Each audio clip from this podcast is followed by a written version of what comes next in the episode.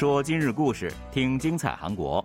여러분안녕하세요，听众朋友们，大家好，这里是韩国国际广播电台今日首尔。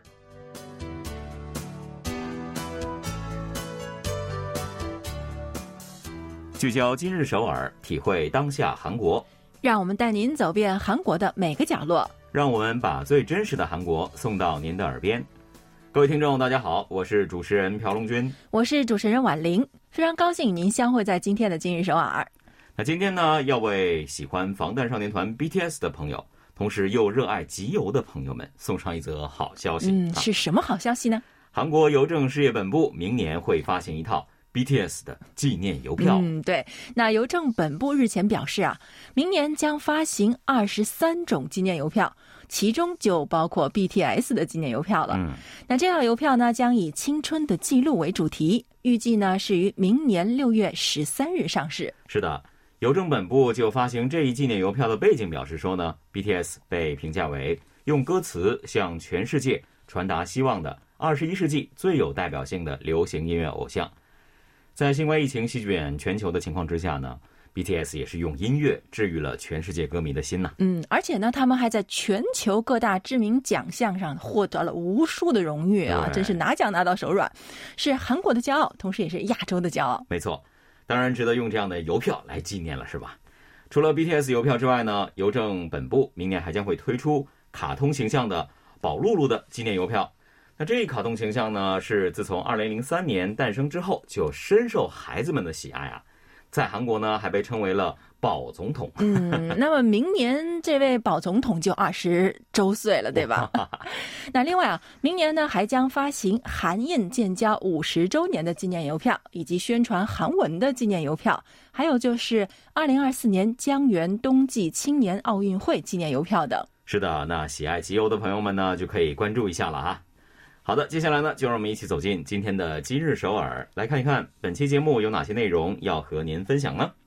人生有涯，善也无涯。为了让身后的世界更美好，越来越多的人开始参与到遗产捐赠的行列中去。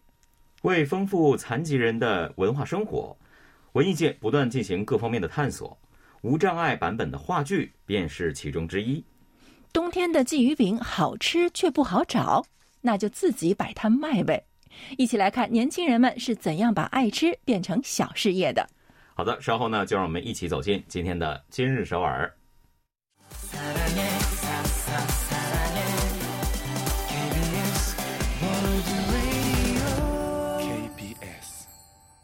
这里是韩国国际广播电台，您正在收听的是今日首尔。上个月呢，在光州广域市经营一家牙科医院的金秀冠啊。他是把自己的一千七百八十二万韩元的死亡保险金捐赠给了国际救助机构好邻居。嗯，他说啊，因为自己平时啊就经常在国内外去参加呃医疗志愿服务，而且呢捐款呢几乎已经成了日常，所以呢家人们对于捐赠遗产呢也都没有什么异议。他非常希望这笔钱能够用来帮助自己曾经去做过医疗志愿服务的蒙古民众。是的，他还补充说了啊。在实现了捐款以后，获得的那种欣慰和满足感呢，非常巨大，用任何语言都是难以来表述的。所以，如果韩国经济低迷的情况好起来的话，他也会努力的向身边的人宣传这种喜悦，来呼吁他们也都参与到遗产捐赠当中。嗯，金秀冠呢还加入了好邻居旗下的好邻居遗产捐赠俱乐部。为了让更多的人参与到遗产捐赠中来啊，好邻居呢，从二零一九年九月就开始运营起这一捐赠人团体了。是的，截止到目前呢，是有四十位的捐赠人承诺过将通过好邻居来捐赠遗产，其中呢有十位都是在今年表明了。捐赠意向，嗯，是的，那人们希望通过去世后的捐赠来造福世界的这个意志啊，正在向遗产捐赠扩散。嗯，那所谓的遗产捐赠啊，啊，就是指捐赠者呢将自己去世后留下的全部或者是部分的遗产捐赠给公益团体等第三方的一种捐赠活动。是的，可以捐赠的资产呢也是多种多样的啊，比如说现金、房地产、股票、保险、艺术品等多种的类型的资产。通过遗产捐赠呢，捐赠人一生中努力积蓄下来的财产，可以作为下一代财源，既可以实现社会继承，还能够对传播捐赠文化做出贡献，因此呢是具有重要意义的。嗯，没错。那虽然啊，在大多数情况下，遗产捐赠呢是在捐赠人去世之后做出的。但也并不一定总是如此。那遗产捐赠呢，有很多种的形式。那捐赠者在世的时候呢，就可以开始周期性的去捐赠了。那刚才我们提到的那位牙科医生的情况呢，就属于这一点。嗯，还有这样的一个情况啊，那就是遗属们为了纪念故人，也会进行追悼捐赠啊。有一位故人的两名弟弟呢，为了纪念生前乐于捐赠的姐姐，二零一九年的时候，从姐姐的遗产当中拿出了一千万韩元。捐赠给了埃塞俄比亚，援助他们的教育事业。嗯，后来呢，这些遗属们收到了捐款使用报告书，那他们看到了埃塞俄比亚的大学生们啊，在收到笔记本电脑啊，那当然就是用这个捐款买的啊，发自内心的那种开心的笑容，然后他们就觉得特别感动。去年呢，又追捐了一千万韩元。我想呢，那位姐姐在天之灵也一定会非常的欣慰的啊。她不仅给弟弟们留下了物质上的遗产。也留下了精神上的遗产呢，这种遗产更为宝贵吧？对。那目前在韩国啊，慈善团体呢，为了让遗产捐赠事业呢进行的更加顺利，正在积极与外部专家合作。那比如说，好邻居呢，就与大韩律师协会以及国内的知名律所以及啊税务机构、银行签订了业务协议，为捐赠人提供法律、税务、金融等各方面的帮助。虽然韩国民众对于遗产捐赠的认识是肯定的，但是目前为止呢，实际进行遗产捐赠的并不多啊。根据二零一九年韩国慈善团体协议会的捐赠认识调查显示，有百分之二十六点三的受访者呢有意向社会捐赠遗产。嗯，还是不少的。嗯，但是呢，以二零一九年为基准啊，韩国遗产捐赠的比重在全部的捐赠中呢，占比只有百分之零点八。而英国啊，这一比重呢已经是有百分之二十五了，所以啊，韩国慈善团体协议会呢，从二零一九年开始就把九月十三日定为遗产捐赠日。好邻居等十六个慈善团体呢，也都开展了相关的宣传活动。股神巴菲特呢，他也是遗产捐赠的忠实践行者啊。嗯，没错，他承诺呢，将会捐出自己百分之九十九的财产呢。他说了。我们自己使用百分之一的财产就够了，那超过这一比例并不能够让我们更快乐。相反，其余百分之九十九的财产呢，能够给其他人的健康和福利带来巨大的影响。嗯，他的话真的值得我们好好思考一下。是的，所谓的遗产呢，应该也是多种多样的。也许通过去世后的捐赠，我们会留下更特别的一份遗产，更美好的一份人生记忆吧。好的，一起来听一首歌曲吧，来自 Daybreak 的经典歌曲。预感好的一天。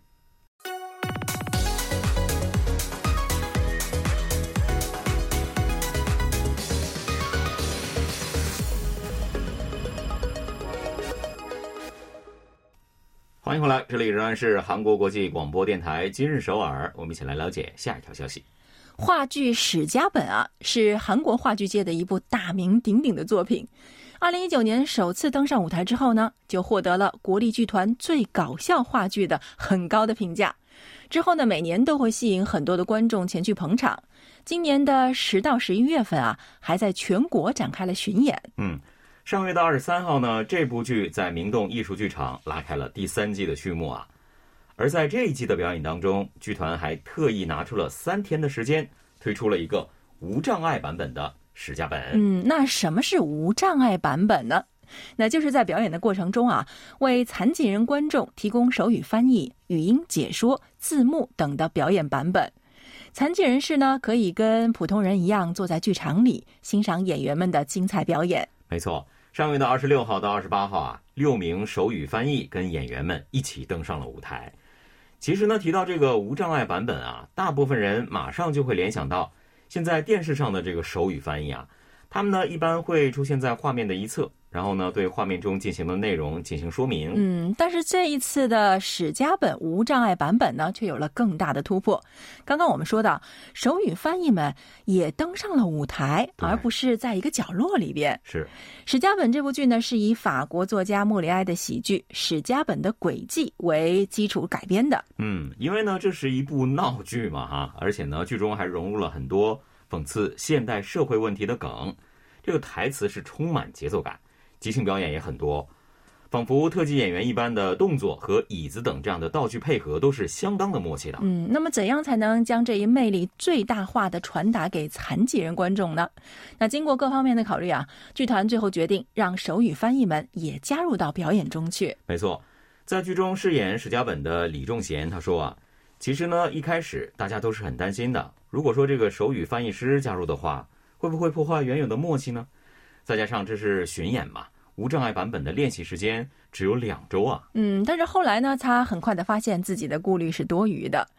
与角色们一同登场的翻译师们啊，不仅在台上进行着手语翻译，还像演员们的助手一样进行着表演。那替他们拿帽子啊、递拐杖、搬动椅子什么的，对，使看点更加丰富了。我其实就看过一场有手语翻译师的这个话剧，哇，是吗？他们除了真的是做手语之外，他们的表情也非常的丰富，而且就像刚刚提到的，他们会搬道具呀、帮演员这个协助等等，还是挺不错的。那李忠贤呢也说，他在表演的过程当中看到观众们的眼睛啊，不管是残疾人还是非残疾人，都是看得津津有味的。特别是残疾人观众脸上呢，也露出了发自内心的喜悦，这让他们非常的感动。嗯，他还说啊，真心希望今后呢，这样的演出能够更多一些，让更多的残障人士无障碍的参与到文化生活中去。那和李忠贤一同登上舞台的是手语翻译崔黄顺，他是一九九七年获得手语翻译师资格证的。二零二零年呢，还和另外一位同事成立了一个手语翻译公司呢。为广播电视、文艺表演以及教育课程等来提供手语翻译服务。嗯，他介绍说啊，最近需要手语翻译的活动越来越多了。以前呢，大概一年呢会参加两三场无障碍演出，但是在新冠疫情爆发之后啊，每年参与的活动增加到了十场左右。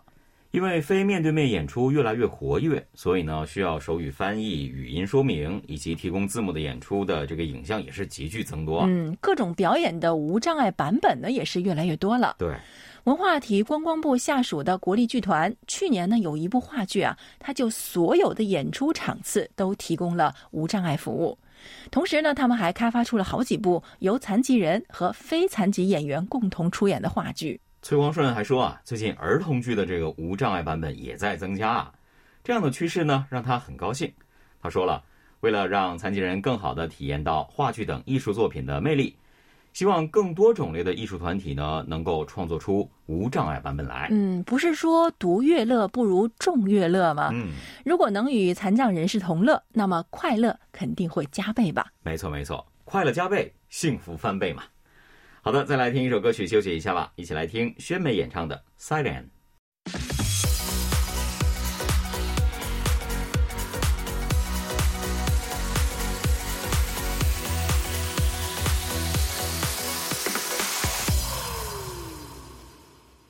感谢您锁定韩国国际广播电台今日首尔，让我们一起来看最后一条消息。好的，最近呢，如果说走进首尔西大门区的延禧洞的一条胡同呢，就会闻到。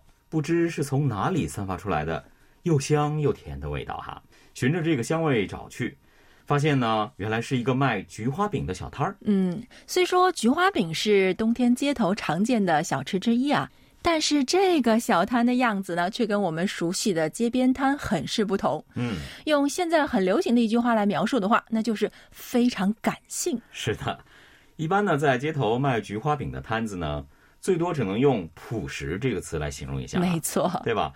不少的看起来真的是有一些破旧呢啊，但是这个摊子呢却截然不同，不仅架起了白色的帐篷，上面呢还挂着好像是野营的时候烘托气氛的这个小灯泡。嗯，烤菊花饼用的各种用具，还有旁边那些摆设，乃至贴着的广告啊，都透露出一种氛围感，让人觉得最意想不到的呢，是在炉子前烤菊花饼的老板。嗯。一般这样的摊主呢，我觉得至少都是中年以上的大叔吧。没错，常常会见到这样的大叔。而这位摊主呢，却是一个年轻的姑娘，二十六岁的李正秀，她就笑着说：“本来想这个冬天呢，通过卖鲫鱼饼来试试手。”没想到自己把事情搞大了，把事情搞大的似乎还不止他一个呢。嗯，冬天呢是鲫鱼饼的季节。那我们之前在节目中也给大家介绍过，这种街头小吃呢是韩国最有代表性的冬季小吃。所有韩国人都会认为啊，如果冬天的寒风里没有飘着鲫鱼饼的香甜气味，那么这个冬天啊就是不合格的。没错，那就是个假冬天啊。对，我已经过上了真冬天了。KBS 附近就有卖鲫鱼饼的，但是呢，其实最近在大街上真的是很难找到卖鲫鱼饼的小摊子了啊。年轻人呢，甚至还用手机下载了这个鲫鱼饼地图，为了一饱口福，只好按图索骥啊，此记非彼记，对吧？但即使这样呢，也是很难找到鲫鱼饼摊，所以那，一些二三十岁的年轻人就干脆系起了围裙，自个儿做起了鲫鱼饼生意。嗯。鲫鱼饼摊面临消失危机的最大原因呢，其实是物价上涨了。这个好像我们以前的节目当中也为大家介绍过，对吧？从面粉啊、食用油等这样的食材，再到液化石油气，没有一样是不涨的。根据统计呢，一公斤面粉的平均价格从去年十一月的一千四百八十八韩元，暴涨到了上月的两千一百五十五韩元啊。上涨的幅度达到了百分之四十四。嗯，但是即使原材料的价格飙升，鲫鱼饼提价呢，似乎也不容易。因为在消费者们心目中啊，鲫鱼饼呢就是物美价廉的庶民小吃，怎么可以变贵呢？嗯，在首尔铜雀区卖鲫鱼饼近十年的张大爷呢，他也说，自己虽然还在之前的这个价格来卖鲫鱼饼，但是大冬天里啊，你在外面站了一天，却挣不了几个钱。真的完全是在靠着义气来支撑的。对啊，但是靠义气啊，肯定是支不了多久的。嗯，因为收支不平衡而离开的中老年摊主们空出来的位子啊，正在被年轻人们填补起来。很多年轻老板们开始做这个生意的契机呢，非常简单，嗯，就是因为找不到鲫鱼饼吃。对啊，正在和朋友一起准备鲫鱼饼创业的边某就说自己呢很喜欢吃鲫鱼饼，甚至呢会到处去找着吃。但是现在呢，鲫鱼饼摊子真的是消失了不少，所以呢，就冒出了创业的念头了。嗯，做鲫鱼饼生意啊，最大的优势就是门槛不高，那几乎啊可以是无资本创业。提供各种材料的批发商呢，会免费提供机器等设备，除了初期的材料费以及设置费用，大概呃数十万韩元之外啊，几乎不需要投入太多的资金。而为了应对暴涨的材料费呢，年轻人们祭出的杀手锏就是差异化。李忠秀做这个菊花饼呢，用的都是亲手做的面团和馅料，而且呢，还有年轻人们喜欢的巧克力奶油、锅巴奶油、苹果肉桂等这样各种口味的馅料啊。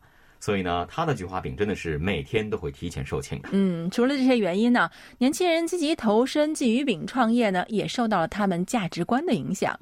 专家分析说啊，MZ 世代呢是非常看重体验的。即使收入不多，但是能够通过创业去积累经验的话呢，他们就认为是值得的。嗯，他们积累经验，咱们就有记忆饼吃，没错，一举两得，对吧？年轻小伙伴们的这个创业模式，我非常非常的赞同，我也很同意。是的，好的，今天的今日首尔呢，又到了结束的时候了，也非常感谢各位的收听。节目最后呢，送给您一首歌曲了，是由 Bill 演唱的《Love Me》。好的，那我跟龙军呢就在这里跟大家说再见了，听众朋友们，안녕히계세 요， 안녕히계세 요。